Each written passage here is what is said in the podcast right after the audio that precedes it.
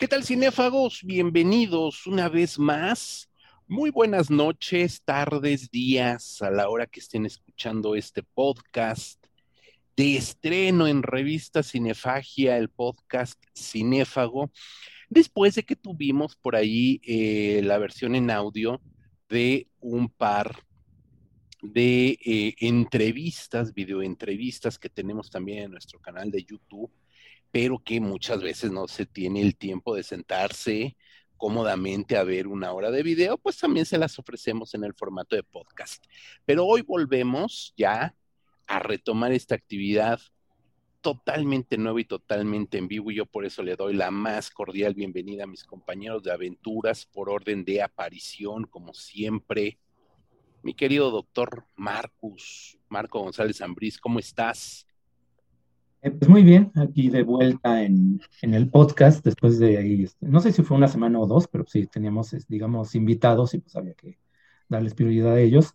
Y ahorita pues vamos a tocar un tema que, veníamos arrastrando desde hace algunas semanas, eh, teníamos que haber hablado de esto, pero se nos eh, atravesó un poco esto de las entrevistas, se nos atravesó también el deceso de Alfonso Sayas, y aunque ya habíamos dicho que no queríamos hablar solamente de los que, de los que se adelantan, pues vamos, ni modo. Tenemos que hablar de un director que es muy importante, emblemático para toda una generación, creo que nos marcó, eh, y pues estaremos ahí discutiendo pues buena parte de su obra. Sin lugar a dudas, tienes toda la razón, Marcus. Eh, Rodrigo Vidal Tamayo, ¿cómo estás? Muy bien, muy contento de regresar aquí a estas andadas después de una semana, no de descanso, pero donde pues hubo una entrevista con un cineasta y pues obviamente la discusión se quedó a un lado para darle prioridad a la, a la visión del artista. Pero bueno, regresamos ahora y sí, con un programa que ya teníamos pensado hacer desde hace dos semanas, pero pues los sucesos no dejan de ocurrir y ni modo de no hacerles caso. Sí, pero también este par de semanas, una o dos semanas, sirvieron para ir revisando parte de la filmografía de Richard Donner, un director eh, neoyorquino, un director, como bien dice Marco, que nos marcó por lo menos a una o dos generaciones de cinéfagos y de cinéfilos también, y ahora que revisé su filmografía y que me detuve a leer un poco y a revisar, aunque sea un poco en cámara rápida, algunas de las cosas que filmó, sí veo que hay muchos títulos que ni siquiera recordaba, debo ser sincero, que, que son de Richard Donner y que hoy vamos a comentar y que sí, sí marcaron una generación. Hay que decir que eh, Richard Donner falleció el 5 de julio, falleció pues hace ya poco más de 20 días para cuando estamos grabando esto, tiene 20 días de haber fallecido, se, eh, pues se, sobrepuso, eh, se superpuso, mejor dicho, ya no sé cómo decirlo, a la muerte también de Alfonso Sayas, entonces de alguna manera eso también nos bloqueó un poquito el, el dedicarle un programa, pero aquí estamos. Y bueno, pues, ¿qué podemos decir de Richard Donner? Comenzó muy joven a dirigir para la televisión. Él es un hombre que comienza en la televisión dirigiendo muchos, muchos episodios, haciendo oficio como director en la tele desde la década de los 60 y prácticamente pasa toda la década de los 60 haciendo televisión, uno que otro filme que la verdad, Marco, debo de decir que desconozco sus primeras películas, películas para cine, eh, porque también tiene películas para la televisión, pero las películas para cine que dirigió en ese momento las desconozco. Y yo básicamente eh, te quiero preguntar, Marco, si tienes conocimiento por ahí de películas primigenias o tú, Rodrigo, de Richard Donner, porque él comienza a ser famoso hasta mediados de los 70. Mira, también yo me puse a revisar la, filmografía y sí, es, es, impresionante la cantidad de episodios de televisión que hizo y de series de todo tipo, ¿no? Que es algo que eh, llama la atención y creo que eh, anuncia la, la, versatilidad que iba a tener ya cuando hizo una carrera en cine más en firme, porque hacía, bueno, desde la dimensión desconocida, westerns como Maverick, eh, el agente, el superagente 86, Harry Mason, la isla de Gilligan, hizo un poco de todo, hizo, eh, pues sí, muy en esta, em, eh, como digamos, dinámica de que pues, los directores de televisión no tenían ni de lejos el renombre que tienen las series de televisión actualmente, era un trabajo que estuvo apenas un poquito por encima de hacer comerciales. Creo que fue una muy buena escuela para él como para saber adaptarse a cualquier cosa que le, que le, que le entregaran en un guion, ¿no? Porque ya viendo a lo largo de su carrera, digo, esas películas, por ejemplo, pues sí, son muy ignotas, ¿no? Son eh, Sultan Pepper, una película por ahí con Charles Bronson, este, habrá sí películas que no, no conozco, eh, pero ya, digamos, en su carrera, pues también él nunca realmente fue guionista, no cumple con estos requisitos para ser llamado, digamos, un autor. Eh, él era un director de encargo, este, y eso también hacía que esa misma efectividad que tenía para narrar, que la aprendió en la tele, eh, pues podía aplicarla, pero para el guion según la calidad que le tocara, ¿no? Entonces eso, eh, ya cuando empezamos a hablar a fondo de las películas, y empezó pues eh, muy fuerte con la primera que hizo se volvió un taquillazo un clásico, creo que lo vamos a ir viendo, ¿no? Conforme vayamos desglosando sus películas. Sí, sí, Rodrigo, ¿alguna intro a Richard Donner antes de entrar a sus pelis más famosas. Eh, sí, mira, yo, quisiera mencionar cómo Richard Donner es uno de los artífices de la imagen actual que tenemos de los nerds. Eh, recordar que pues, durante los 80 la palabra nerd se utilizaba, bueno, 80 y 90 se utilizaba despectivamente en contra de estas personas que debido a sus aficiones eh, que no eran del gusto público, del gusto masivo, pues se veían relegados a un segundo plano. Eh, eh, muchas veces eran también personas de, gran inteligencia que por lo mismo, pues la masa las, las alejaba. Y sin embargo es a través de las películas de Richard Donner que poco a poco esta cultura nerd de los cómics, los superhéroes, los juegos de rol,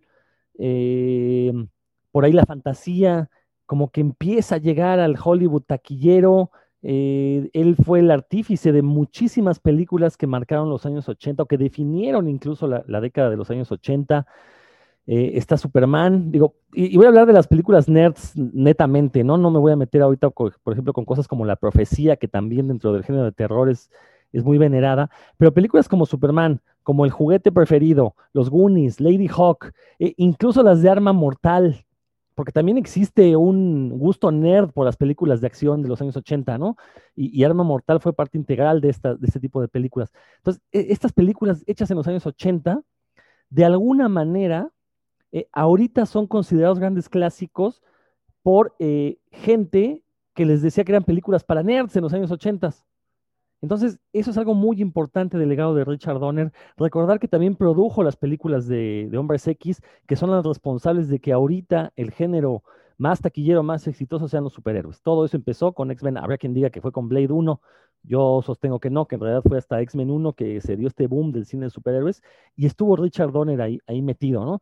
Este, entonces, creo que ese es el lugar que debemos darle en la historia del cine. Gracias a él, ahorita los nerds ya no estamos tan aislados como lo estuvimos en las décadas anteriores, se puede decir incluso que estamos de moda, somos buscados, somos populares. Lo cierto, pues es que eh, como el porno, pues muchas de estas películas de Richard Donner presentan una imagen del nerd que los reales pues no podemos cumplir, así igualito que en el porno, ¿no? Entonces, este, eh, eh, creo que con eso quisiera yo iniciar, mencionar lo importante que fue Richard Donner para la cultura ñoña y nerd actual. Sí, completamente de acuerdo, hasta en lo del porno, la verdad hay que decirla. Eh, pues sí, mira, nada más mencionar por ánimo completista una película que supongo que ni Marco ni Rodrigo conocen, yo tampoco, un par de títulos, Salt and Pepper, eh, Pepper, Salt and Pepper, eh, del 68 y por ahí Twinkie, una película del 69 que en español, en español de España se llamó Lola haciendo un poco la, referencia a Lolita con Charles Bronson, justamente que comenta, que comenta Marco, donde él eh, es una película que no, no sé, les repito que no la he visto, no la conozco, pero a lo mejor hoy sería censurada porque nos habla de un matrimonio entre un hombre de casi 40 años con una adolescente de, de, 15, entonces creo que hoy estaría muy funada la, la película, pero no vamos a entrar en esos detalles. Mejor habría que brincarnos hasta la película, su tercera, cuarta película, que es hasta el 76 y que lo pone en los cuernos de la luna, no de manera gratuita, porque como bien dice Marco, ya tenía un oficio pues, prácticamente de, dos décadas, o no, de, de, 15 años más o menos, de, como director, que es La Profecía, una película de 1976, que es por supuesto una de las grandes películas del cine de terror de esa década de los 70. A lo mejor está un poquito, un poquito eh, abandonada, un poquito olvidada, porque es, son los años del exorcista, son los años del bebé de Rosemary, pero definitivamente la profecía de Omen, pues nos trajo, por supuesto, a este, pues llamémosle personaje, a este hito del cine de terror en los 70 que fue el anticristo, así en general, ¿no? Y el nombre de Damien, Damian, se convirtió en el sinónimo del anticristo con una película de muy buen nivel, porque además estaba protagonizada por Gregory Peck, que, es uno de los grandes actores de todos los tiempos y que en aquel momento era Gregory Peck, ni más ni menos, haciendo una peli de terror totalmente comercial en el sentido de que una película de producción tipo A para las grandes pantallas, con grandes figuras, con grandes actores, y que redefinió en algún momento también el cine de terror de, para salas grandes. No estamos hablando de las películas de la época también de Masacre en Texas, de películas como The Last House on the Left, que eran películas de la época, pero que eran underground, que eran películas destinadas a otro público, al underground. Estas películas como La Profecía estaban destinadas para los grandes públicos y en los grandes públicos sembraron, pues sembraron muchos miedos en la memoria colectiva, ¿no? Querido Marco. Y eh, justamente quería complementar un poco esto que dices con lo que decía Rodrigo, ¿no? De cómo eh, Richard Donner eh, anuncia en su obra muchos de los géneros que se van a volver después dominantes en, el cine. y el cine de terror es su única película de terror como tal, ¿ya? pero fue la que pues, le abrió las puertas en grande a la industria, como dices, y fue de las que ayudó muchísimo a que el cine de terror se volviera, pues, en ese momento no críticamente aceptable, pero sí comercialmente pues mucho más viable, ¿no? Ya El Exorcista había sido un gran éxito, La Profecía ayudó mucho, y después venían todos los grandes éxitos, este, veces más, más este, underground tal vez, o que eran películas independientes más modestas, pero que después eran taquillazos, ¿no? Viernes 13, Halloween, etc. Entonces fue muy importante en ese aspecto. La película está muy bien hecha, este, justamente, bueno, en este lapso de eh, casi tres semanas que antes de su muerte, pues se me ha puesto a ver pues, repasar su filmografía, vi la profecía, está bastante bien la película, ¿no? Creo que todos tenemos el recuerdo de esas escenas icónicas, eh, que después, bueno, anuncian también lo que van a ser películas como Destino Final, etcétera, que tienen mucho el estilo de, eh, pues sí, muy calcado de la profecía, pero es una película que se sostiene muy bien, está muy bien contada. Mencionaste a Gregory Peck, bueno, es que Gregory Peck, este, a lo mejor los que no le han entrado mucho al cine clásico de Hollywood, Gregory Peck era un actor que se especializaba en, personajes como atormentados, medio desequilibrados, este, que tenían como que guardaban secretos, eh, y eso el personaje específico de este, este señor eh, embajador de Estados Unidos en Europa, que le da gato por liebre a su esposa con un recién nacido, te ayuda muy bien a, mantener la película, porque pues, el señor este, transmite muy bien, Gregory Peck, el dilema de alguien que sabe que hizo una cosa en secreto que puede ser totalmente perjudicial, pero lo hizo con una buena intención, ¿no? Entonces, eso ayuda muchísimo a la película, aparte que la película a la vez sí eh, funciona muy bien, este, la música de Jerry Goldsmith, el guion de David Seltzer, eh, la producción, como dices, es una producción cara, una película cara, no es para una película barata. Es una película que se sostiene muy bien. Y, y sobre todo para los millennials, sobre todo los, porque yo conozco muchos chavos que me han dicho, oye, es que yo, ah, yo conozco muy bien el cine de terror, todo de 2000 para acá. Falta ver la mejor época del cine de terror, que fue en los 70s y 80s. La profecía es un muy buen ejemplo. Creo que los que no la hayan visto porque no les tocó en su época, la repasan, se van a llevar una muy buena sorpresa. Más allá de que algunos efectos especiales ya se ven un poquito viejos, es normal. Eh, pues no había nada de animación por computador en esa época, todo era práctico, pero se sostiene muy bien la película. Se sostiene muy bien. Eh, Rodrigo, ¿la conoces? ¿La has visto? Seguramente sí. Sí, es un clásico y digo, es de esas películas que igual que El Exorcista, pues hay que ver de, adolescente joven o de niño todavía para de veras eh, eh, sentir verdadero terror y sobre todo que se vuelvan entrañables. Eh, ya lo he dicho aquí, tanto El Exorcista, y sí me tiró un poco la profecía, sí son películas que creo que ya les pasaron los años encima, se les nota un poco. Lo que no habla de su calidad, sino habla más bien del momento en el que se hicieron y creo que más bien su importancia radica en el impacto que tuvieron para la cultura estadounidense, no, no solo la cultura del terror, porque eso es innegable, el exorcista, la profecía, bueno, y en general la, tetralogía de la, de, este, de la profecía, eh, creo que las cuatro películas a su manera definen muy bien eh, la época en la que fueron hechas.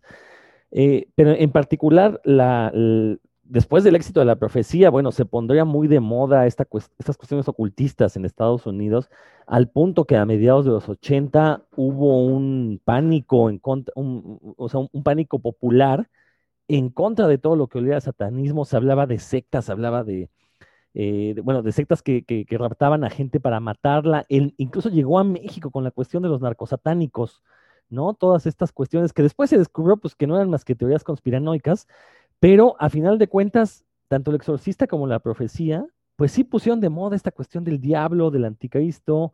Hubo gente que se lo tomó muy en serio, que le entraron a esta onda eh, y, que sí formaron verdaderas sectas, aunque de ahí a que hayan pasado a matar gente, bueno, quizás haya un abismo, ¿no? Pero eh, es interesante cómo una película como La Profecía, a raíz de su éxito, pues llegó a desatar todo este pánico que todavía hasta buena parte de los años 90 se hablaba de estas sectas satánicas.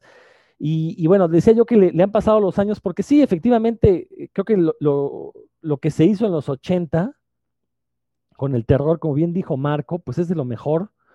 Eh, pero obviamente para que llegáramos a los años 80 y tener películas tan maravillosas como las que tuvimos, es porque en los 70 tuvimos toda esta etapa de experimentación que se dio tanto en la parte independiente como en el Hollywood, que ya por fin le dio su lugar al cine de terror y decidió invertirle y se dio cuenta que era redituable. Entonces, eh, insisto, Richard Donner siempre supo cómo llegarle a estos públicos especializados y volverlos populares.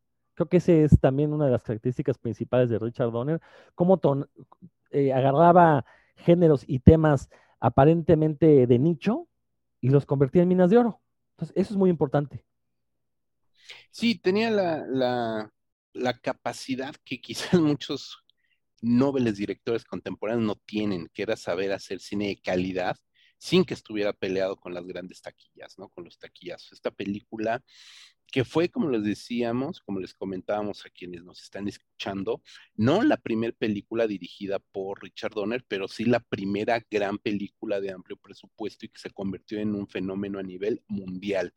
La película nada más, el dato, el dato ñoño, como bien dice Rodrigo, a propósito del número de la bestia, del 666, que el pequeño Demian tiene ahí marcado en la, en la cabeza, en la chompeta, eh, la película se estrenó el 6 del 6 del 6, el 6 de junio del 76, lo cual pues sí también este, nos habla de que es un producto completamente pensado, bien estructurado, para generar no solamente al interior de la película, sino con fenómenos extracinematográficos, toda una ambientación previa a la película. Además, algo que me gusta mucho de la película, que, que bueno, sí, hay que decirlo también, sí, como muchas se, nota un poquito gastado ahí, el, el paso del tiempo le ha pegado, la película para nada tiene un happy ending y eso también es algo digno de celebración. La película termina mal, ¿no? Entonces realmente es una película bien interesante y el rostro de Harvey Stephens, que es el niño malora que interpreta al anticristo, pues se te queda grabado, se te queda grabado bastante en la, en la cabeza, ¿no? Vámonos ya, vamos a dejar ya esta primera película que realmente es muy importante, pero las siguientes películas como director son quizás igual o más importantes en el imaginario popular. Vamos a hablar al, dos por uno y aquí, disculpándome con Marco, le doy la palabra de inmediato a Rodrigo, porque vamos a hablar de Superman y Superman 2 un díptico que no fue el primero dedicado a los superhéroes en el cine, pero que sin lugar a dudas marcó un primer antes y después en la cultura del cómic, una cultura, pues estábamos hablando del, de, de otro momento de los cómics, incluso también propiamente dicho, la historieta impresa y llevada al cine de una manera increíble, como nunca antes se había visto, Rodrigo. Pues como bien lo decía el eslogan de la película, creerás que un hombre puede volar. Creo que cuando todos cuando vimos Superman 1, bueno, en mi caso yo vi primero la 2, pero sí recordaba esas escenas. Siempre te gusta llevar la contraria. Sí, ¿verdad? no, no, había nacido cuando la 1, bueno, tenía un año de nacido cuando la 1, ah, la 2, recuerdo que la vi en el cine incluso. Eh, pero esas escenas, bueno, a ver, lo que pasa es que hay que entender algo, como dije ahorita con, la profecía, ¿no? Fue de estas primeras películas en las que Hollywood le, puso un gran presupuesto, apostó por ellas y resultaron un éxito. Bueno, con Superman pasó lo mismo, fue de las primeras películas en las que Hollywood decidió darle gran presupuesto, darle un trato digno a, a toda la producción y eso se notó en el resultado, ¿no? Eh, efectivamente son un parteaguas en el cine de superhéroes porque fueron las primeras películas donde tuvimos efectos especiales de primera calidad.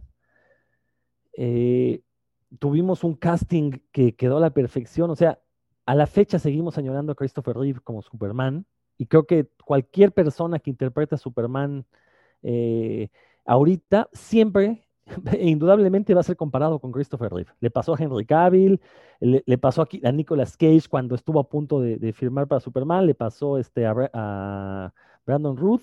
Entonces, bueno, lo cierto es que eh, Christopher Reeve era, Superman hecho carne, era el dibujo hecho carne, ¿no? Entonces, eh, la verdad es que tenemos unas películas muy bien hechas, muy bien trabajadas, con un guion muy interesante, eh, que respetaban al público, respetaban al personaje, y bueno, pues se convirtieron en un, absoluto clásico del cine de superhéroes, al punto que la segunda parte compite ahí con las mejores películas de superhéroes jamás hechas, ¿no?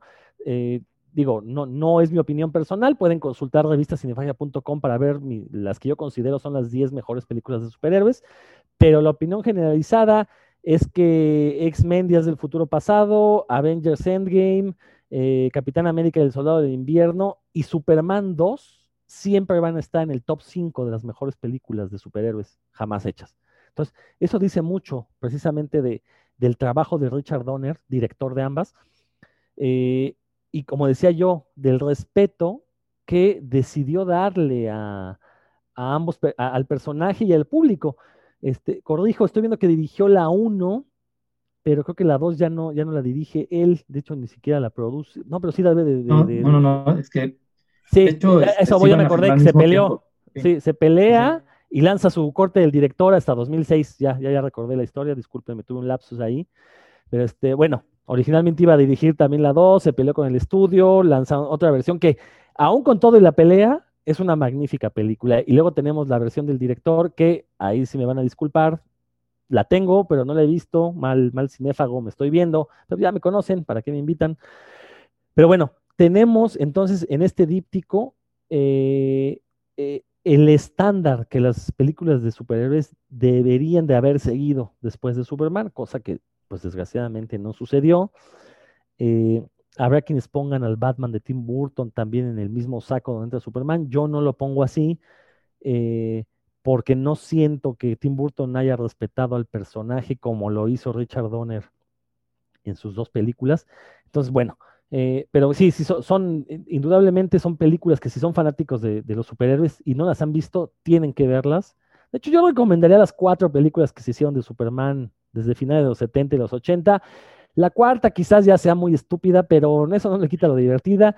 Y la tercera, que fue la que ya disfruté bien, bien con conciencia y todo, porque la dos la vi en el cine muy pequeño, tengo por ahí este, visiones, pero la tres que sí recuerdo, este, ya estaba más grandecito, pues la disfruté horrores, porque efectivamente fue una película dirigida al público infantil. Eh, a lo mejor ahorita la podemos ver ya un tanto pueril, pero insisto, ¿no? Eso no le quita lo entrañable, entonces, eh, pero en particular las dos primeras son un portento del cine hollywoodense.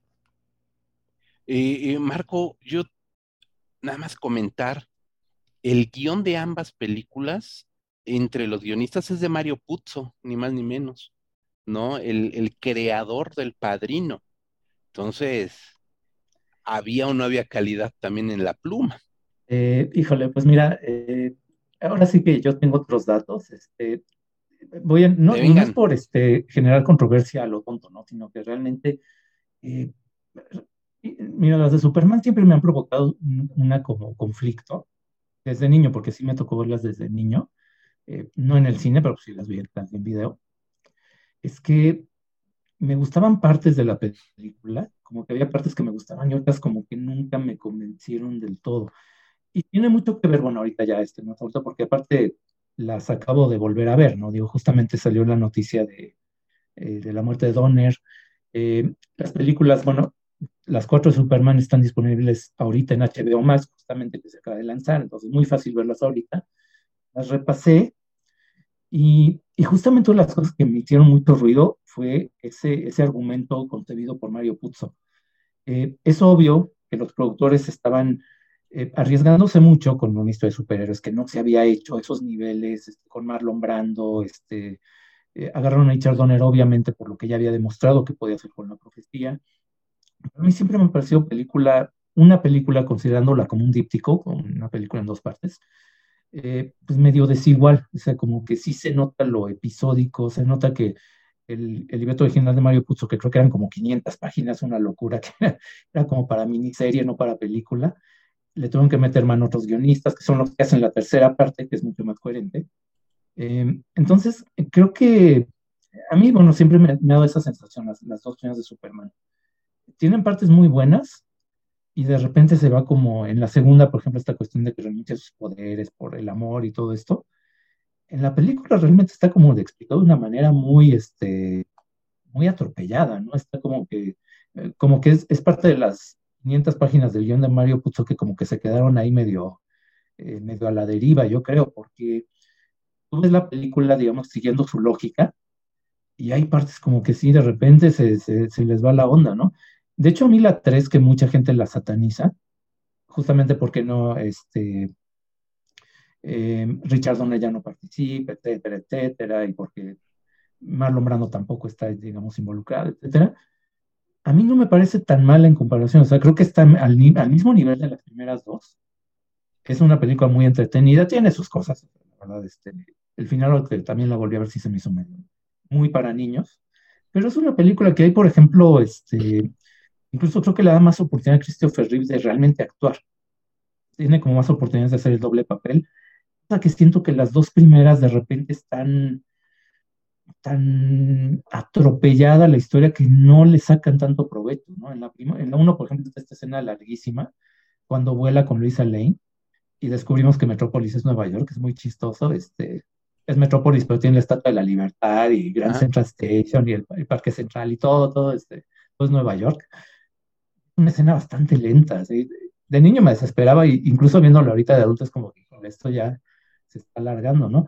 Yo, yo sé que mi opinión es minoritaria y finalmente pues, no le quita nada a, las películas. Este, eh, por algo se quedaron en la mente mucha gente y mucha gente le, gusta mucho, está muy bien. Em, y, digo, y nada más que yo creo que la, la 4 a mí sí me parece que, hijo, ahí sí, este, es, la única que sí que no, no, no me gusta, aunque bueno, ahí, Richard Donner tampoco tuvo mucho, que ver, ¿no? Pero, digamos, ah, y, de, y, de, Marlon Brando nada más quería añadir, híjole, es que, por ejemplo, algo que no me gusta es que sí se nota que lo hizo por dinero. Su actuación es, este, híjole, eh, tú ves a ese Marlon Brando, lo vas con el Marlon Brando de los 50, de un tranvía llamado Deseo, este, eh, Nido de Ratas, etcétera, que un actor comprometido con su oficio y tal. Y el Superman, la verdad es que dijo, pues me van a pagar tantos millones por pararme y decir esto, lo mínimo necesario, ¿no? Entonces, y es algo que se le criticó siempre la película, ¿no? Igual, eh, no es tampoco algo a lo mejor tan importante porque no aparece tanto en pantalla, pero bueno, es una de las cositas que a mí no me, nunca me ha convencido tanto del díptico. Sí, creo que son películas que hoy en día recordamos más por lo que significan en su conjunto y, la, y, cómo marcan una época y justo vamos a estar repitiendo esto, cómo marcan a una generación que realmente, ¿no? Como una película eh, per se, ¿no? Entonces ahí es donde juega también mucho la nostalgia y todo lo que significa también la historia de Christopher Reeve, lo que sucedió con Christopher Reeve después de la película. Es decir, hay muchos factores en este díptico, hablando de estas dos películas, que es donde está directamente inmiscuido eh, Donner, que em, definitivamente nos, lleva, nos gana más como, como esa nostalgia, nos gana más un poco toda esta parte sensible, emotiva, em, que realmente, realmente eh, lo que las películas hoy en día significan como película en, en sí misma, ¿no? y son, son memorables, digo, a final de cuentas son memorables, ¿no? Quizás, no sé, voy a decir a lo mejor una estupidez, pero quizás si, si no hubiera todo este contexto de Christopher Reeve, lo que sabemos que sucedió con él, su lucha posterior, etcétera, como todo esto que sabemos de, de la película, a lo mejor, a lo mejor serían menos recordadas, ¿no? Y a lo mejor estarían en la misma canasta de aquel primigenio Spider-Man o de aquel primigenio Capitán América, ¿no? Porque, lo repito, no fueron las primeras películas. Sí concuerdo con lo que dice Rodrigo, definitivamente son películas con más presupuesto, con mayores eh, atributos, sobre todo por el director de quien estamos hablando, pero a lo mejor no serían tan recordadas como hoy. Para mayores pruebas, ya lo dijo Marco, pues vayan y véanlas, ¿no? Ahora que que, se tiene la oportunidad de verlas, se van a divertir, la van a pasar bien, por supuesto que sí, no son estos mamotretos de 57 horas de Marvel. Fluye, la película fluye, ¿no? Em, después viene una película que no conozco, Inside Moves. No la conozco, nunca la he visto, no sabía ni que existía hasta que revisé la filmografía. Y después viene una película que yo no me acordaba que era de él bueno, creo que ni sabía que era de él y que yo recuerdo haberla visto también muy niño, que era la de su juguete preferido, ¿no?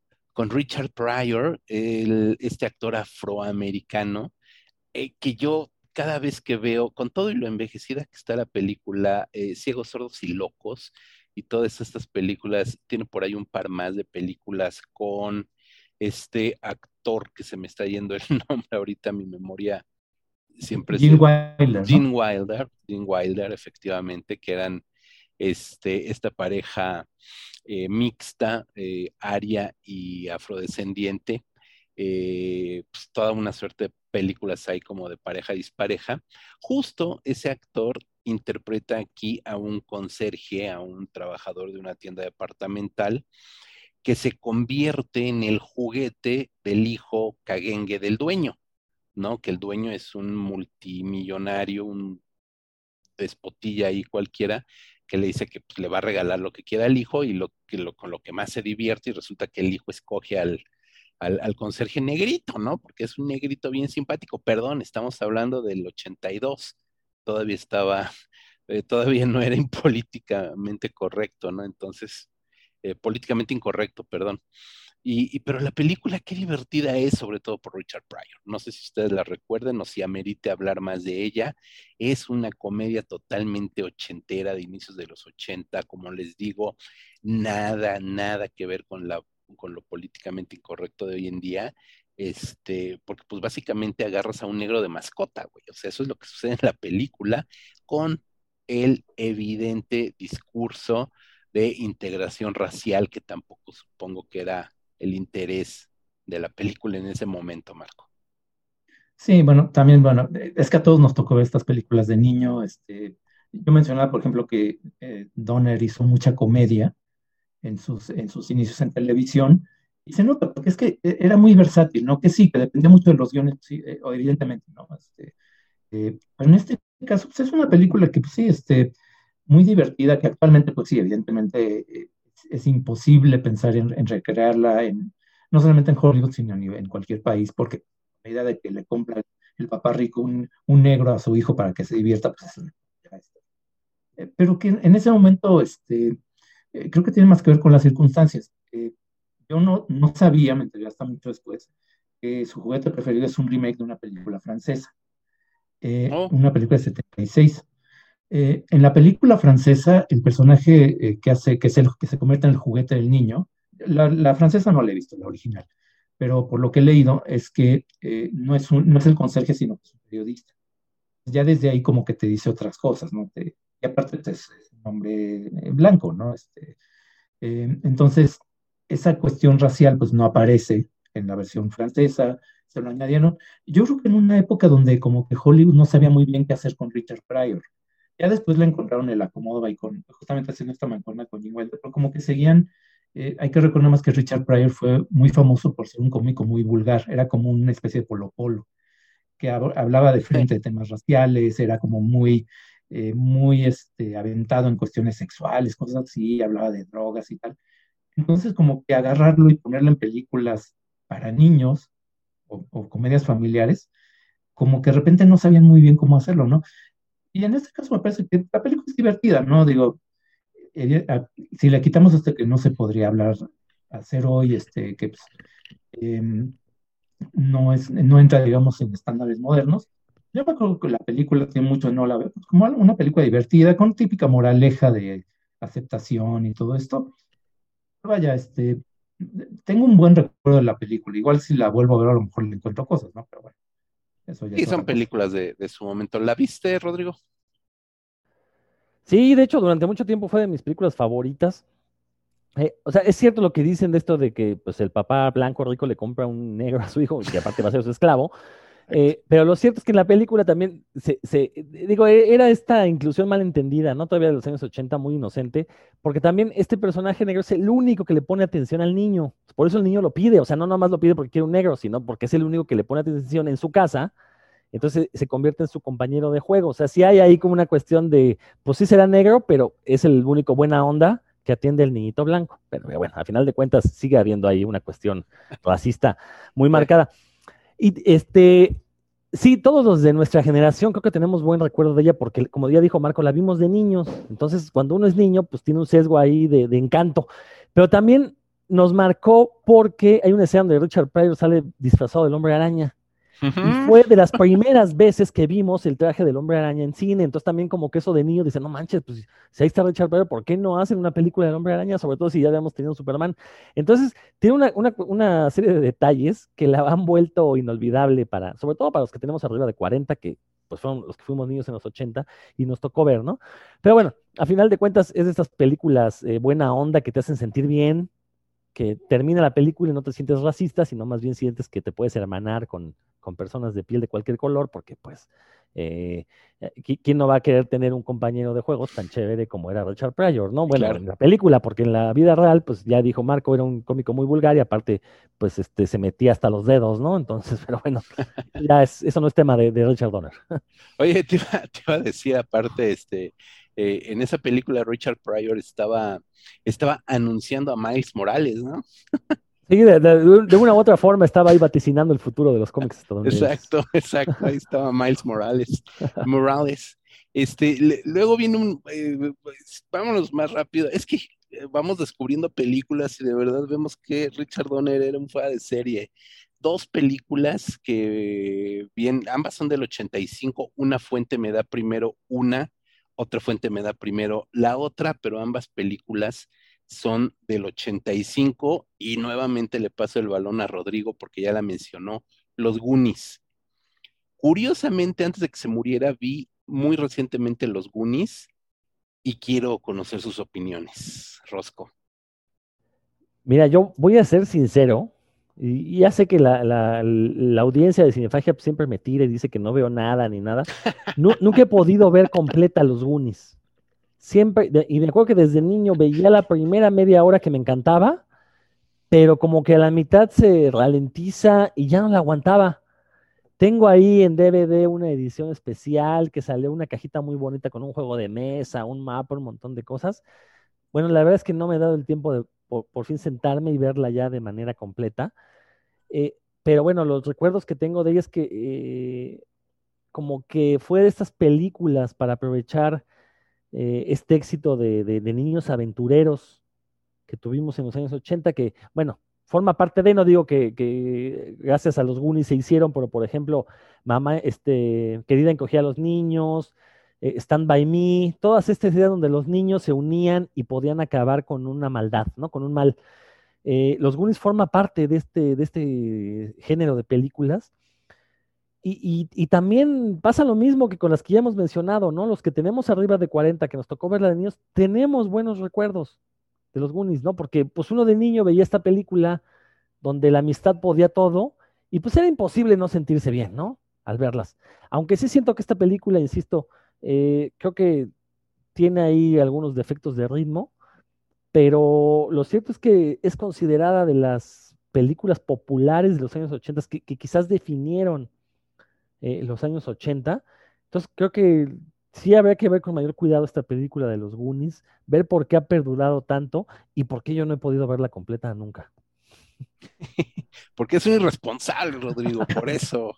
Marco.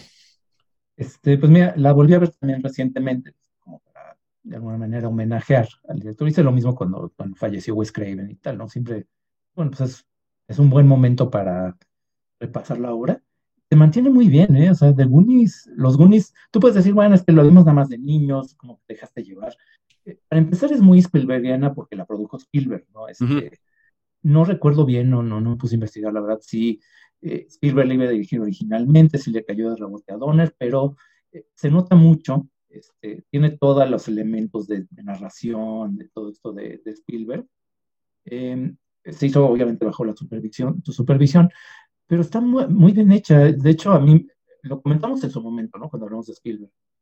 Spielberg tiene mañas de, como director de hacerte acercamientos y close-ups y cosas que como son muy forzados, pueden llegar a ser hasta cansados. Richard Donner no tenía esa maña. Entonces, a mí la verdad es que esta película me gusta más el estilo de narrar. Eh, de hecho, no la siento lenta. Eh, bueno, eh, y, tiene muchos también de, tiene mucho de Indiana Jones, tiene mucho de, lo menciona la película, los Hardy Boys, que es esta como que serie de novelas de aventuras, muy de Nancy Drew, como este tipo de cosas de chavitos comunes y corrientes que de repente, por una razón muy extraña, como que tienen aventuras constantemente con contrabandistas y cosas así. Eh, y, es una mezcla de influencias creo que muy bien lograda. Creo que es, eh, es muy entretenida, se mantiene bien. Este, tiene la cuestión ahora que mencionamos de su juguete preferido, ¿no? De la inclusión. Está, bueno, está como mejor lograda porque hay eh, dos chavitas que se unen al grupo de amigos y el grupo de amigos aparte pues es todo, ¿no? Este, este como tipo asiático, o una cosa así.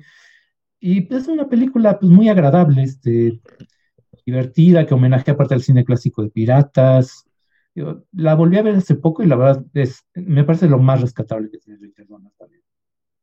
Sí, yo también, como les decía, la, la vi hace poquito. Este, la película es, digamos que la crea o la concibe Spielberg, pero no la dirige porque justamente en ese año estaba haciendo el color púrpura, como bien dijimos cuando hablamos en este dos programas que le dedicamos a, Spielberg, eh, estaba en esta faceta de querer ser más serio y hacer cine más autoral.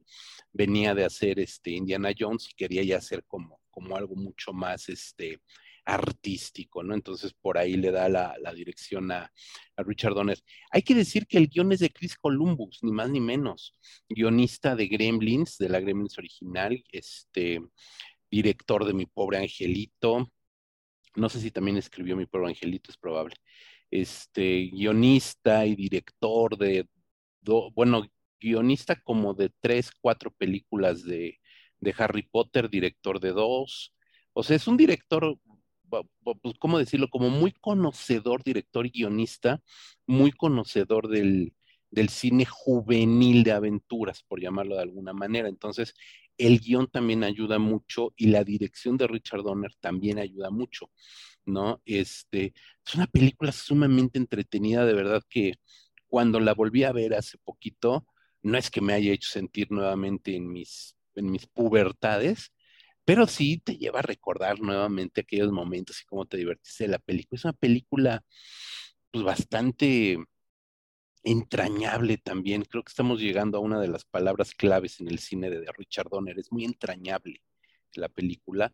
Este, no sé qué tanto funcione con los nuevos infantes de hoy en día. No tengo idea. Quizás Rodrigo se la, pueda ver junto con tu pequeña y a lo mejor así ya la acabas de ver de una vez y ya nos dirás qué le, qué le parece. Y la otra película de este mismo año es una película que a mí por años, años, años, me, me, pareció una película extraordinaria, se convirtió en una, pues en una afición, la tuve en VHS, Lady Hawk, el, el, hechizo de Aquila, que le pusieron aquí en México, el hechizo de Aquila, Lady Hawk, una película de fantasía que pues, es de estas películas de que también en aquel momento se pusieron de moda, Cruel, eh, Lady Hawk, The Beastmaster, como todas estas películas, eh, pues eso, de fantasía, ¿no?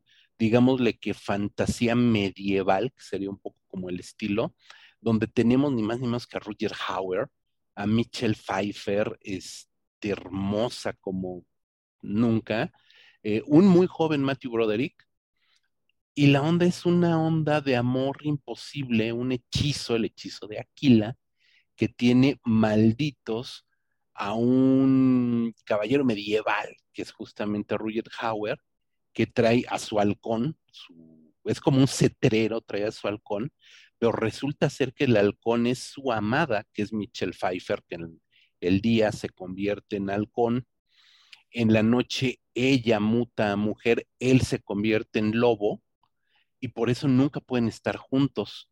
Y Matthew Broderick, es un escuincle ahí raterillo del reino, pues inmiscuye en esta historia de brujería, aventuras, venganza.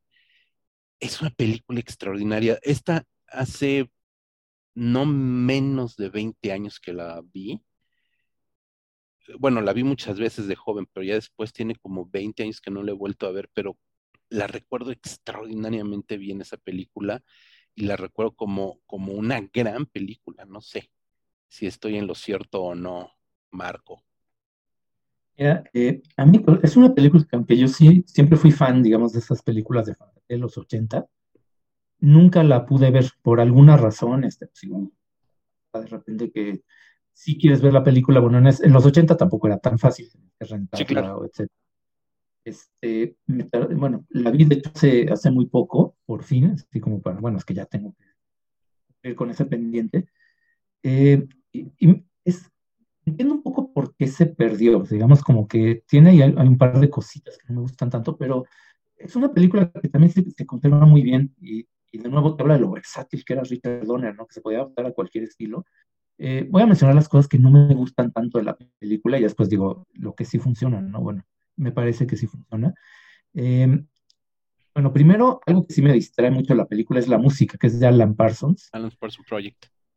Y que, y, es que es muy raro, porque no sé por qué decidió en una película de fantasía medieval meterle sintetizadores. Entonces, aparte porque, y, no toda la música es así, entonces una cosa muy extraña, eh, que estás viendo estos caballeros medievales con ballestas y espadas, y suenan sintetizadores como si estuvieras viendo Miami Vice. Entonces, la música me distrae mucho, eh, eso, por ejemplo, es algo que no, me, no me gustó tanto ahora que la vi. Eh, y la otra cosa que también me cuesta trabajo, a lo mejor a otras personas les cuesta trabajo de la película, es que depende que también te caiga Matthew Broderick. Eh, claro. Digamos que en Ferris Bueller, este, creo que te cae bien a pesar de, del personaje, ¿no? Como que un personaje puede ser muy odioso, Matthew Broderick, que sí tiene carisma, lo, lo saca adelante, ¿no? En, el caso de Ferris Bueller. Eh, esta comedia entera, etcétera, ¿no? Pero en este caso creo que eh, hay una línea muy delgada, ¿no? Entre que un personaje sea travieso y, medio arrogante, que sea mamón. y a mí me pareció que en este caso este, le dijo como que exageran un poco al principio, el personaje es como medio, más que ser este, eh, atrevido, es medio tonto, o sea, es medio imprudente, y ya después como que se redime el personaje y te, te, explica muy bien por qué se integra a estos dos personajes con este dilema que tienen, pero sí, este, creo que cuesta trabajo ese inicio, ¿no? Este, te puede llegar a caer bastante mal ese personaje, como la mitad de la película está contada desde su punto de vista, puede ser ahí un poco, un poco complicado. Em, y otra cosa también es que también es una película muy de su época, en el sentido que en los 80 las películas todavía tenían otro ritmo. Eh, eh, la vi hace poco, ¿no? Entonces sí, como que la tengo muy fresca, porque esto que mencionas que es muy conocido, ¿no? Del hechizo y la maldición que separa a los dos amantes. En la película tardan un buen rato en revelártelo, ¿no? Te van llevando ahí poco a poco y te van dando pistas hasta que llega el momento en que te, te revelan el secreto. Eh, que en una película creo que sería imposible, primero porque te lo contarían todo en el tráiler, y si no es en el tráiler, sería en una historia de Instagram o en redes sociales, este, como que esa parte del, oficio de Hollywood de ir dosificando la acción en una película, eh, siento que es algo que se ha perdido, ¿no? Ahorita como que todo tiene que ser acelerado, todo tiene que ser chistes. Eh, y la película que no es aburrida, pero sí es un poquito más este, pausada, ¿no? Entonces, eh, yo con esas dos reservas, yo creo que sí, la recomiendo para los que les guste mucho el cine fantasía de los 80 porque encaja muy bien en ese estilo. Y, y está muy bien, digamos, todo lo que es la ambientación, etcétera.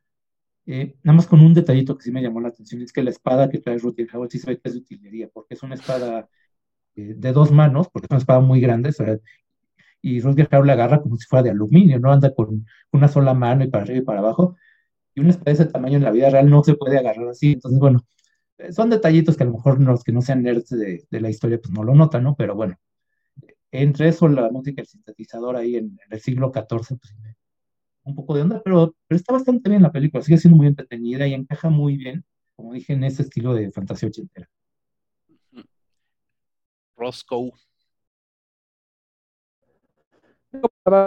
No, no, lo he visto, este, pero como mencionaba al inicio, sé, o sea, conozco el impacto de la película, vuelvo a lo que ya dije de Richard Donner, ¿no? Eh, eh, usualmente tomaba géneros de películas que a lo mejor no habían sido bendecidos por el dinero hollywoodense y le daban dinero para hacerlas y saca estas películas. Eh, como bien dijiste, José Luis, estaba muy de moda este tema de la fantasía épica en aquellos años, en los 80. Eh, películas que en apariencia eran caras, pero que luego uno se, entera que no eran tan caras y e hicieron verdaderas joyas. Y creo que, bueno, aquí en el caso de Lady Hawk, pues Hollywood le da dinero a Richard Donner para hacerlo, entrega una película eh, bastante competente que se ha vuelto un clásico del cine fantástico. Entonces, eh, como que Richard Donner, insisto, tenía un ojo para los temas nerds para validarlos ante el gran público y, queda patente precisamente con, con una película como Lady Hawk. Pues así es, y creo que estamos llegando, no al final, sino al inicio de, de una pues sí, de una tetralogía que marque el rumbo del final de los años 80 a los 90 para el cine de acción hollywoodense, que es Arma Mortal.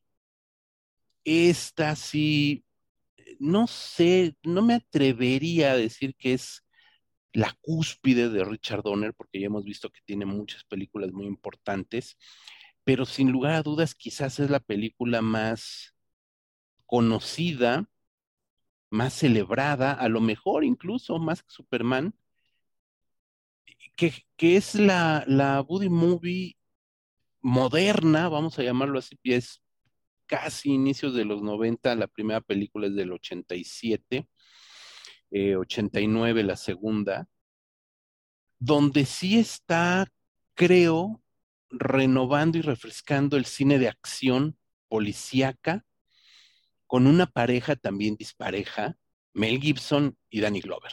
Nuevamente, esta pareja del, blanco y negro, uno joven, el otro viejo, a punto, bueno, que básicamente es parte también de los, de los chistes, por llamarlo así, de que no quiere arriesgar su pensión, no quiere arriesgar sus últimos días antes de retirarse, y el personaje eh, bruto en el sentido de, de, de, salvaje de Mel Gibson, pues siempre lo tiene ahí al filo de la navaja, ¿no? En, cada una de las películas.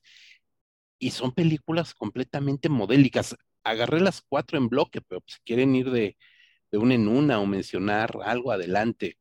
¿Quién, ¿Quién se avienta el trompo a la uña primero con arma mortal? Rodrigo, por favor. Bueno, creo que con Arma Mortal lo que hizo fue Richard Donner fue una deconstrucción del género de acción. Eh, recordar que veníamos de estos grandes héroes de acción, Schwarzenegger, Stallone, eh, el propio Rutger Hauer, que ya salió en Lady Hawk, eh, héroes muy serios que representaban un tipo de masculinidad muy, muy, muy propia de los años 80, en películas que nos guste o no, sí tienen un comentario social, no necesariamente crítico, pero tienen un comentario social.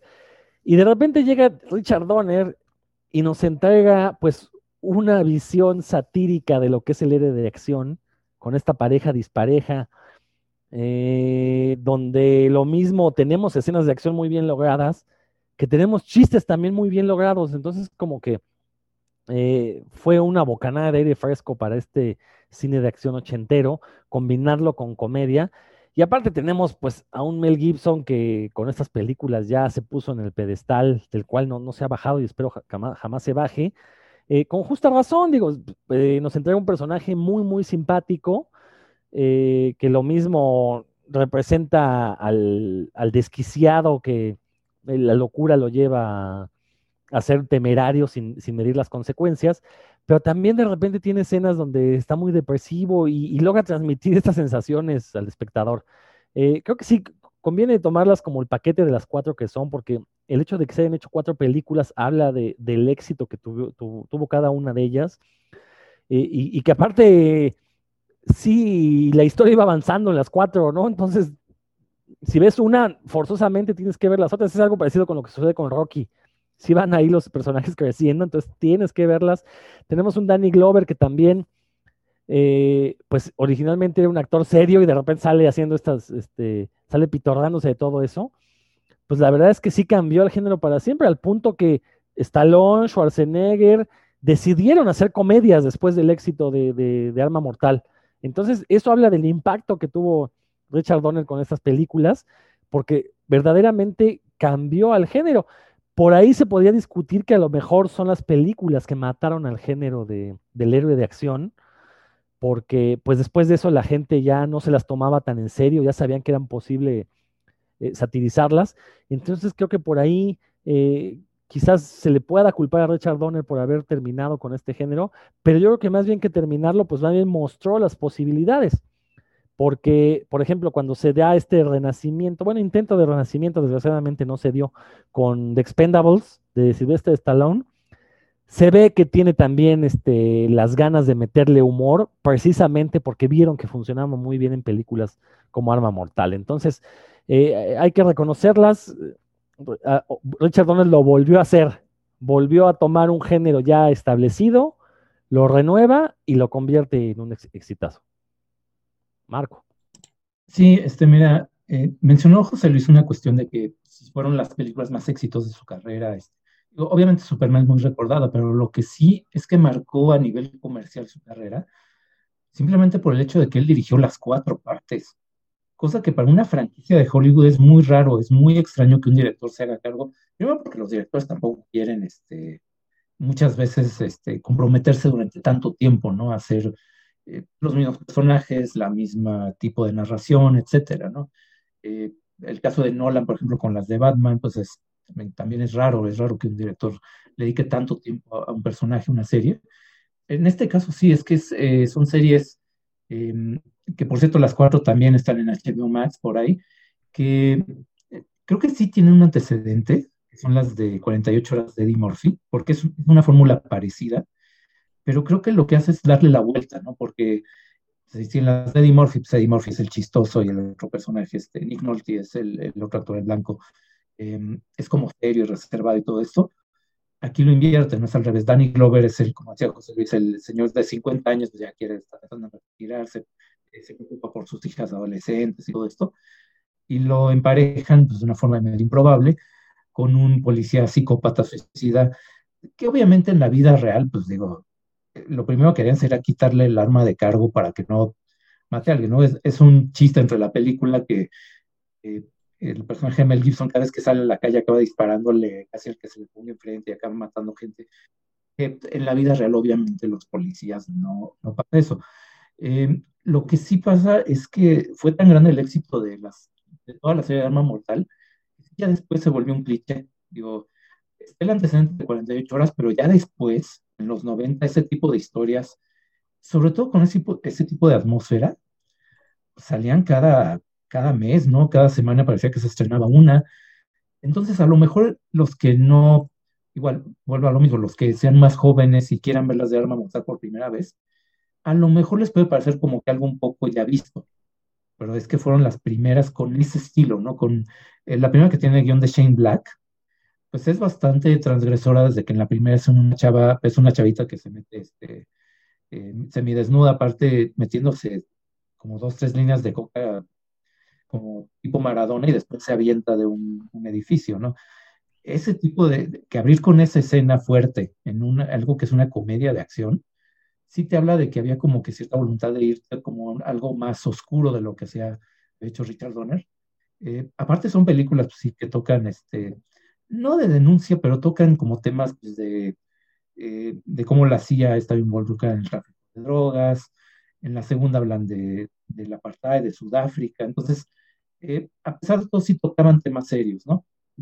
Ahora, sí debo admitir que de las de arma mortal, de las cuatro, he visto nada más las primeras dos, porque a mí el personaje Joe Pesci, que es, eh, lo introducen en la segunda parte, a mí sí me cae bastante mal, ¿no? Entonces, sabiendo justamente que reaparece en la tercera y la cuarta, porque fue muy popular dentro de la serie, yo ahí dije, no, este, la verdad es que ahí como que llegué hasta la dos, que sí es muy entretenida, la verdad, este, bueno, y la sale Patsy Kencita aparte, em, pero sí, ya la, la, tercera y la cuarta, bueno, las tengo pendientes también, igual las veré, pues, para complementar, digamos, el, la, historia. Pero sí, son películas bastante bien llevadas, que aunque tú pareciera que son películas policíacas sin mayor chiste, sí tiene una muy buena combinación, como dice Rodrigo, de acción y de humor. Eh, a veces como que los chistes están un poco de medio metidos con calzado. En la segunda me acuerdo mucho este, la escena del excusado, que a Danny Glover, bueno, al personaje le ponen una bomba abajo del excusado cosa muy improbable, que, pero se presta más como para el chiste. Entonces, las veces en ese aspecto, aunque la historia sea este, pues más como la fotografía, sobre todo sea como de filmar, son películas muy entretenidas y pues, obviamente si no te las tomas en serio, no tienes por qué tomártelas en serio y te diviertes bastante bien. Pues son sumamente divertidas, eso no cabe la menor duda, ¿no? Creo que desde la primera supieron crear esta, pues, este cóctel perfecto, ¿no? una muy buena mezcla de, géneros, que eso también es importante eh, mencionarlo. Hay, que decir, en la, en la cuarta parte, eh, que ya es del, del 98, eh, pues ya es una, ya muy cercana, por llamarlo de alguna manera, se inmiscuye a la mafia china, ya es como también un batiburillo ahí medio extraño, no deja de ser divertida, pero ya incluso aparece este Jet Li, en la cuarta película de Arma Mortal, Marco, que no has visto, pues ahí échale un ojito porque aparece hasta Jet Li ya este, ahí un nuevo personaje también que es Chris Rock, un comediante negro también que en aquel momento era, pues, estaba como muy, muy en boga, que se convierte ya en el, en el nuevo compañero de trabajo, ahí también que viene a ser como el, como el nuevo literal el nuevo, porque pues ya para este momento ya este Mel Gibson, pues ya también peinaba canas, ya no era tan chavito como al principio. Entonces sí es una tetralogía que se mantiene bien, se mantiene bien, creo que, que a lo mejor sí tienes razón, hoy la gente que no la haya visto en su momento, que no le conoció, que no, que no le tocó pues vivir el boom de Arma Mortal, eh, hoy puede parecerle una de tantas, ¿no? Porque sí, se saturó, se saturó mucho con esto, ¿no? Incluso películas muy recientes, quizás me atrevo a soltar al aire ahí, como este rip-off que hicieron de, de Rápido y Furioso, Hobbs y, no me acuerdo cómo se llama el otro chango, este, pues apelan al mismo, este, al mismo esquema, ¿no? Un esquema que surge, por supuesto, de, eh, de estas películas de Arma Mortal. Entonces, y una película que resultó sumamente exitosa, una producción de 15 millones de dólares, 15 millones, que no era barata, 15 millones de dólares, pero que termina recaudando más de 120, o sea, una película que se convirtió en un negociazo, que surgiera una, una, una saga a partir de estos personajes eh, de Roger y Riggs, pues evidentemente estaba más que ni pintado. Y en medio de esta, de toda esta tetralogía que va del 87 al 98, es decir, una década, toda una década duran las armas mortales. En medio de esas, eh, Richard Donner tiene por ahí otras películas, em, pues sí, menores, podríamos decir menores, comparado, por supuesto, a lo que significa eh, la saga de Arma Mortal, los Goonies, etcétera, Superman, evidentemente, pero que no dejen de ser divertidas. Está por ahí este, esta película de Scrooge, que eh, se llamó Los fantasmas contraatacan acá en México, que es la historia de un cuento de Navidad donde el señor Scrooge es ahora un ejecutivo de la televisión interpretado por Bill Murray que pues Bill Murray, antes de ser un icono hipster, no sé exactamente en qué momento se convirtió en un icono hipster, Bill Murray pues era un comediante bastante divertido, a mí me gustaban mucho sus películas, El Día de la Marmota, Cazafantasmas, etcétera, obviamente, ¿no? Este, y aquí interpreta al señor Scrooge, y no hay que decir gran cosa más que eso, es una puesta al día del clasiquísimo cuento de Navidad de Dickens modernizado pero también por ahí se van a presentar películas, un western, que recuerdo un western cómico que no me satisfizo mucho, Maverick, igual con, con Mel Gibson, una suerte de Riggs en el oeste un poco, con Judy Foster, una peli que pues a mí no me, va y me viene, no me parece tan guau, pero no sé ustedes. Este, mira, las que acabas de mencionar, Scrooge y Maverick, las vi en su estreno y la verdad no, este, no recuerdo mucho, ¿no? Me pasaron un poco de, de, no de noche, es que simplemente no sé, de esas veces en que no sé, no, no, no estás muy atento o este, pues no, la verdad no recuerdo mucho de detalles de las dos, este, y, y de las otras, este, bueno, adelántame un poquito, eh, y otras dos de acción que son, este, eh, Assassins y Conspiracy Theory, eh, la de Conspiracy Theory también con Mel Gibson, eh, también sí me pasaron de noche porque yo desde los anuncios vi, no, este es como se parece mucho a Arma Mortal. Entonces a mí durante los 90 Richard Donner ahí sí le perdí la pista. Em, entonces, pues sí, digo, ahí tengo, tengo pendientes esas películas, bueno, completar las de Arma Mortal y ver estas. Em, y es hasta, bueno, hasta las dos últimas que ya lo, lo retomé. Sí, Asesinos me gustan, me gustó como este cruce que hicieron ahí entre Banderas y, y Sylvester Stallone.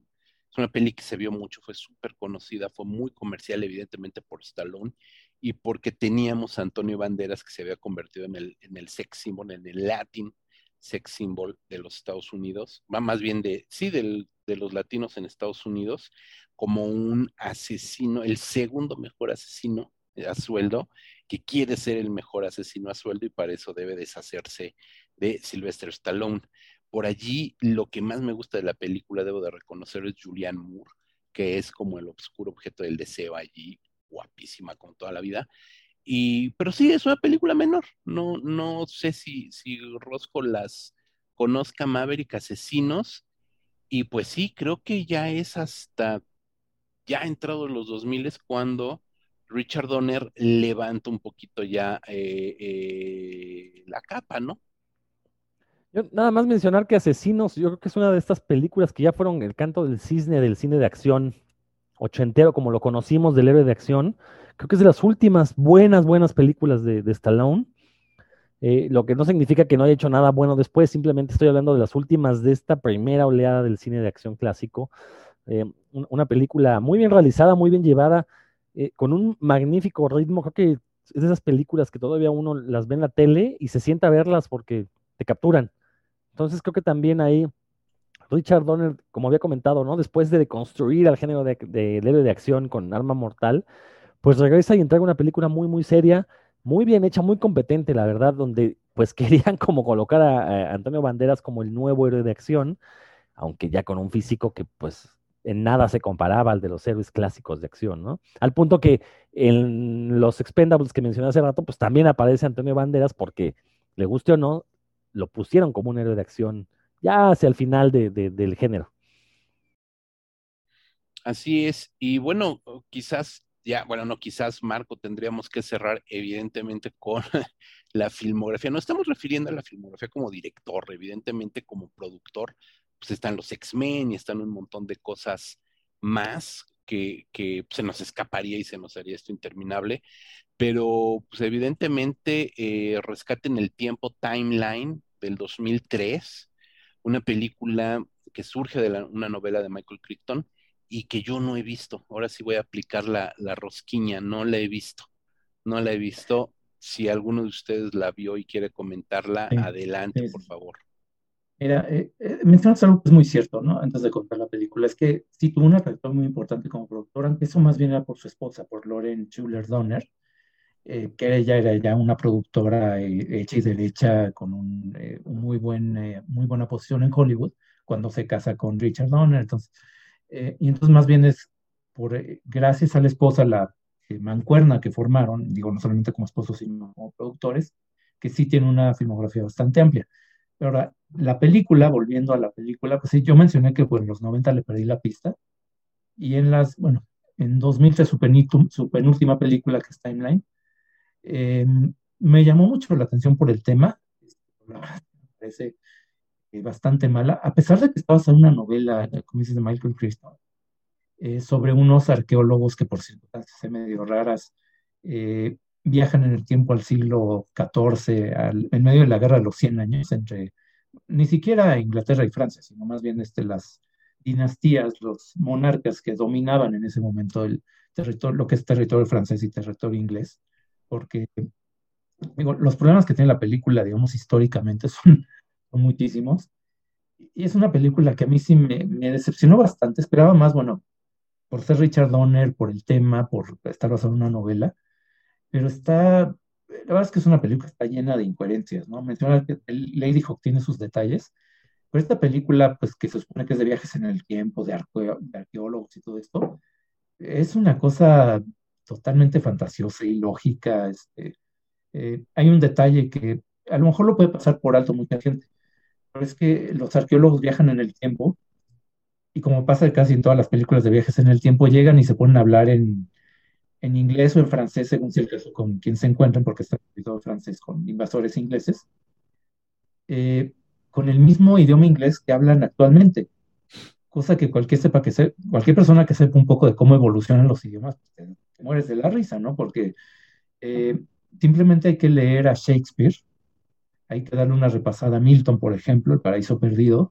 Eh, digamos, en español, un ejemplo más concreto sería El eh, Don Quijote, o yéndonos más a la época de la película, estas novelas de caballería como Amadís de Gaula.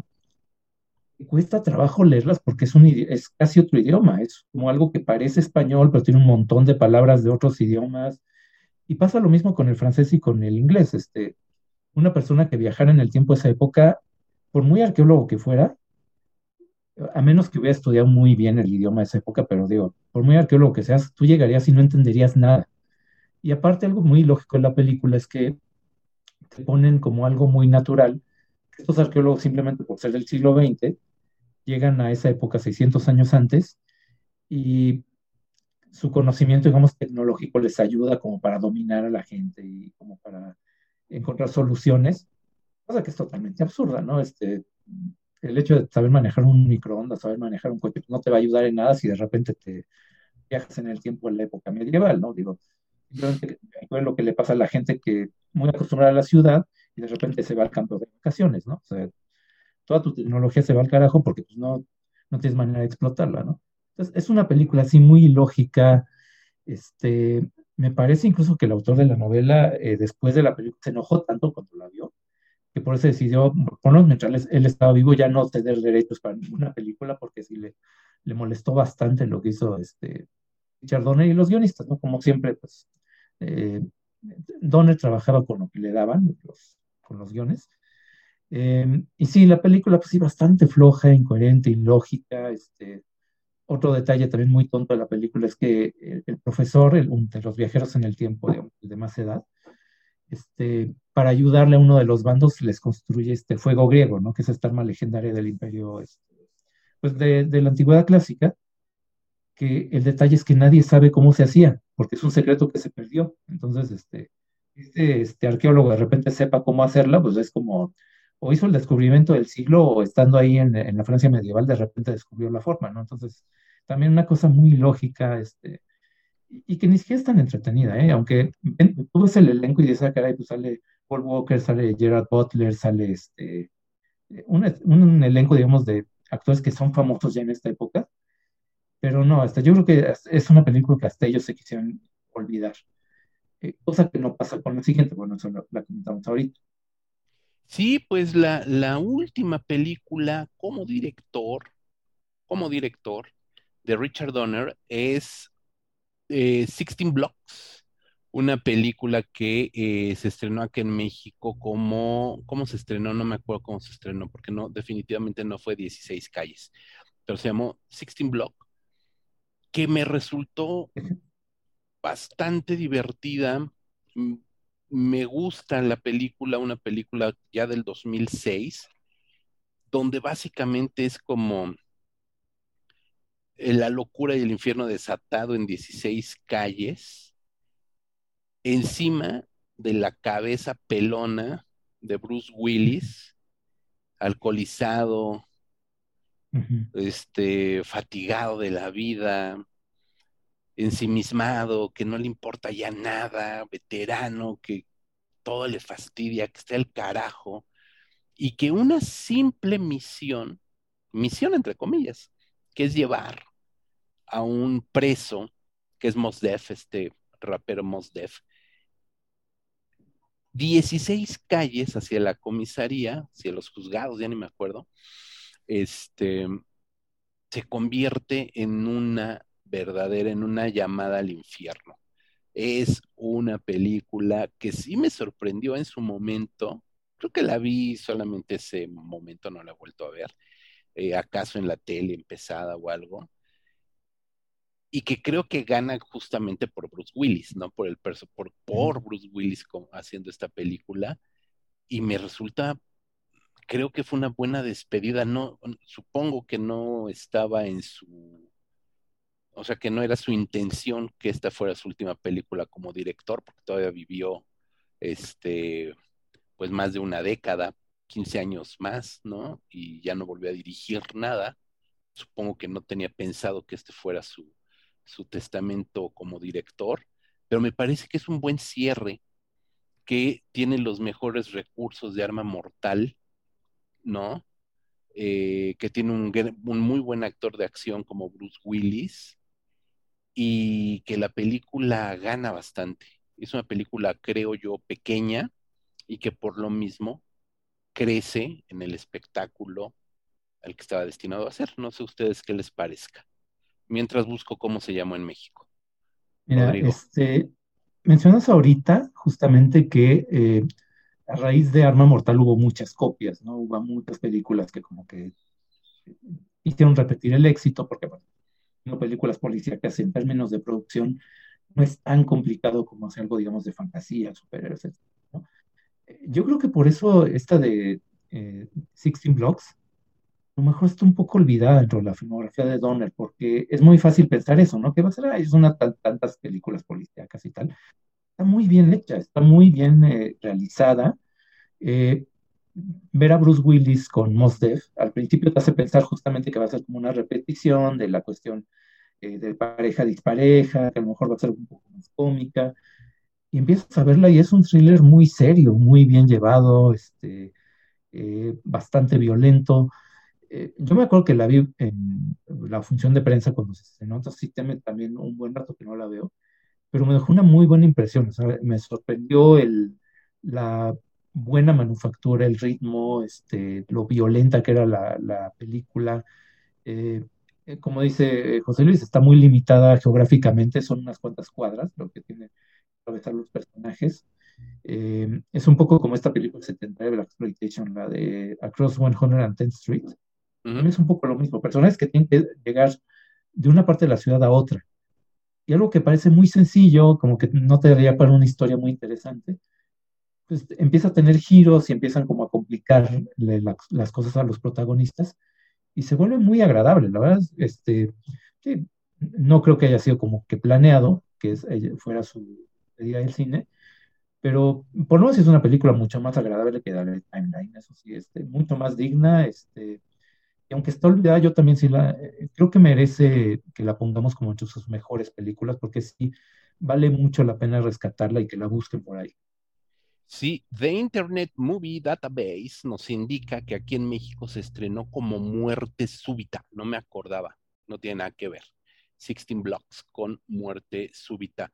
Eh, Rodrigo, ¿tú la, la conoces?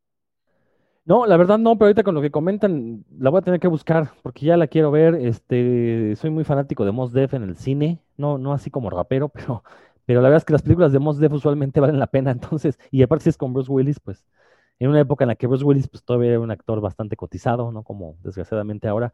Pero me voy a, dar la tarea de buscarla. Yo nada más eh, sí quisiera mencionar, como lo dije al inicio, ¿no? Su labor de productor en el caso de X-Men es fundamental para el Hollywood actual.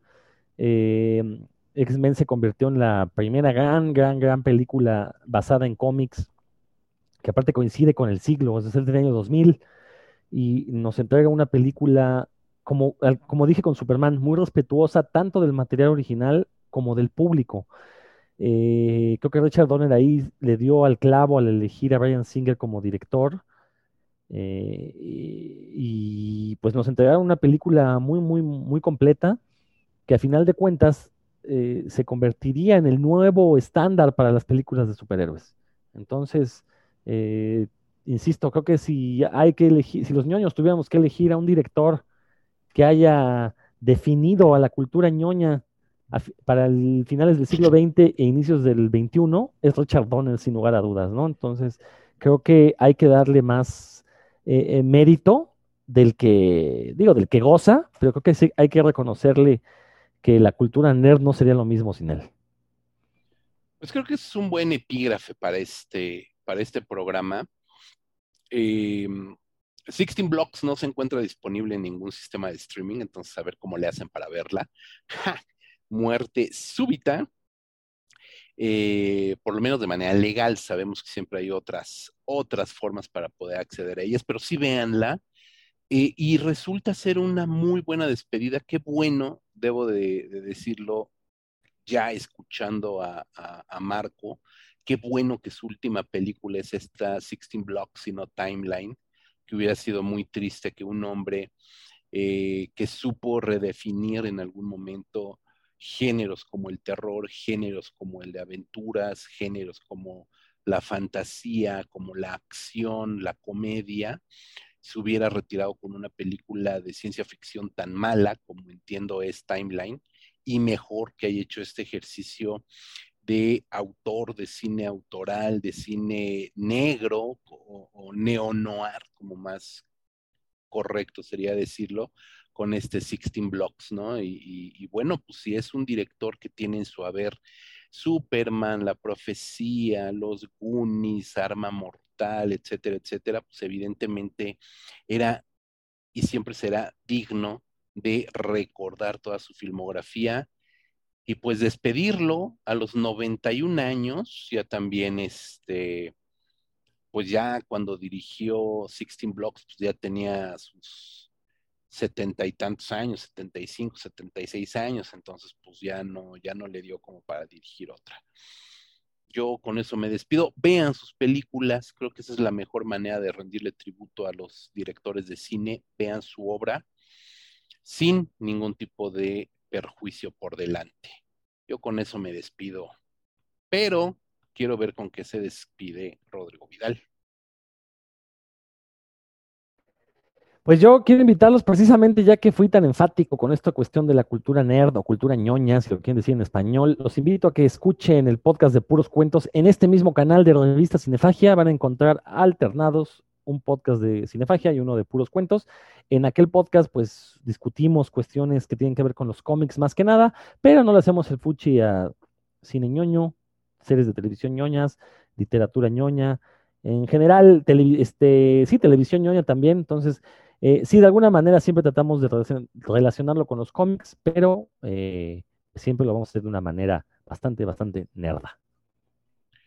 Marcus, ¿con qué despedimos el programa y con qué despedimos a Richard Donner? Pues bueno, eh, normalmente les recomiendo que visiten nuestro sitio oficial. En este momento, por cuestiones técnicas, está como en modo de mantenimiento. La pueden visitar, pero pues mejor este, em, estamos trabajando para, estamos tenemos dificultades técnicas, estamos trabajando en eso. Este, pues mejor por el momento síganos en redes sociales en eh, Cinefagia México, en eh, Facebook e Instagram. Eh, nos encuentran en Twitter como Rep Cinefagia. Tenemos un canal de YouTube. un poco, pues abandonado últimamente porque no es fácil grabar contenido. queremos hacer algo, digamos, digno y esto de estar, este, grabar conversaciones de Zoom en video, pues es como ver a los mopeds, entonces no, no, no nos gusta tanto, pero bueno, pueden ver el canal, pueden suscribirse. y el podcast, pues lo pueden oír en varias plataformas, ahí este, Spotify, en Amazon Music, en iTunes, en Himalaya eh, y varias más. Son varias opciones que tienen ahí para escuchar. Así es, mi querido Marco. Pues sí, sí, lamentablemente ahorita www.revistacinefagia está en mantenimiento.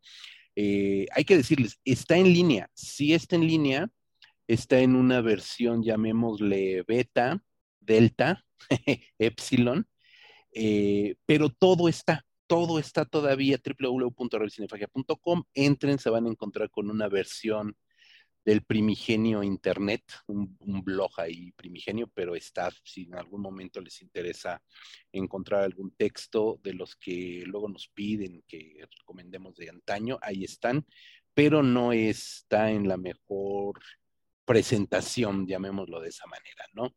Eh, y pues sí, ya lo dijo Marco, Facebook, Twitter, Instagram, recomendaciones, igual textos de antaño, por supuesto, el canal de YouTube, como bien dice Marco, pues por ahí tenemos entrevistas, algunas recientes, ni modo, ni modo, este formato de Talking Heads es lo que se puede hacer ahora, lo seguiremos haciendo, estamos preparando cosas y pues creo que eso sería todo. Muchísimas gracias, Marco, Rodrigo, gracias a todos ustedes. Yo soy José Luis Ortega, nos escuchamos la siguiente semana. Hasta la próxima.